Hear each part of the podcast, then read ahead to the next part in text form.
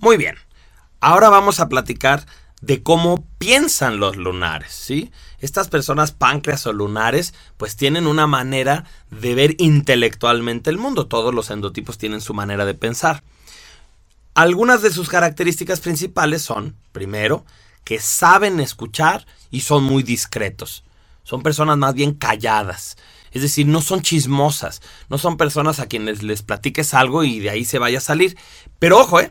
No son chismosas no porque sean muy buenas personas o sean muy respetuosas, sino porque les da pereza andarle contando a otra persona lo que tú le contaste. El lunar, acuérdate, tiene poquitos recursos, tiene la mitad de los recursos que las otras personas. Y tú simplemente es muy buena para recibir la información y no es tan buena para dar información. Por ejemplo, el lunar puede escucharte de maravilla y al final tú le digas, oye, a ver, ¿y qué opinas? Dame un consejo. Y sé que como, no, pues yo nada más te quería escuchar, yo no te quería decir qué hacer, ¿sí? Entonces lo vamos a ver más por ahí, como callados son personas que no pueden opinar de ningún tema sin observar lo que está mal.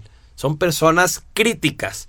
Entonces, si yo les digo, haz de cuenta, ¿te acuerdas de mm, la boda de mi amiga Martita?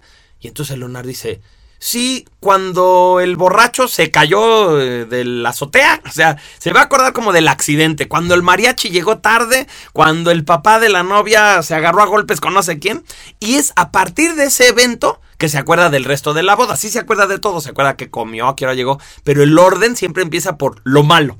Es como si tuviera un registro de cosas malas.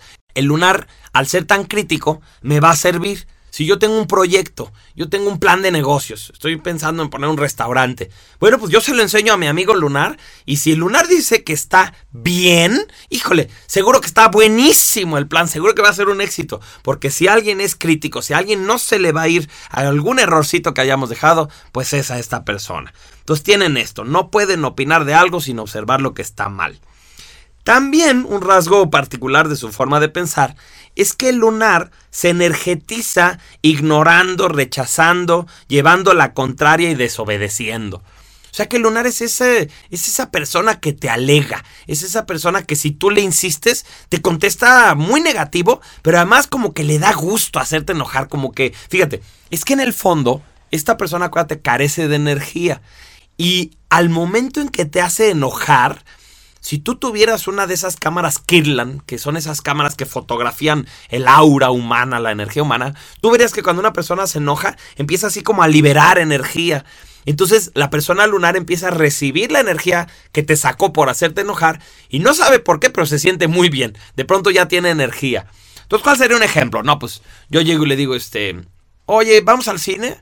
No. Ay, ¿Por qué no? Oye, nunca quieres ir al cine. Pues no, y menos contigo, que eres un grosero y que no sé qué. Y entonces me va a echar así, como muchas pestes, se va a enojar, me va a hacer grosero, porque en el fondo me está robando la energía. Como yo me enganché a decirle, ¿por qué no? Bueno, pues entonces ahí ya entramos en la discusión. Las personas lunares se energetizan ignorando y rechazando, llevando la contraria. Les gusta hacer, nosotros les llamamos contreritas. ¿Sí? A todo te, te dicen que no, pero además como que les gusta alegar.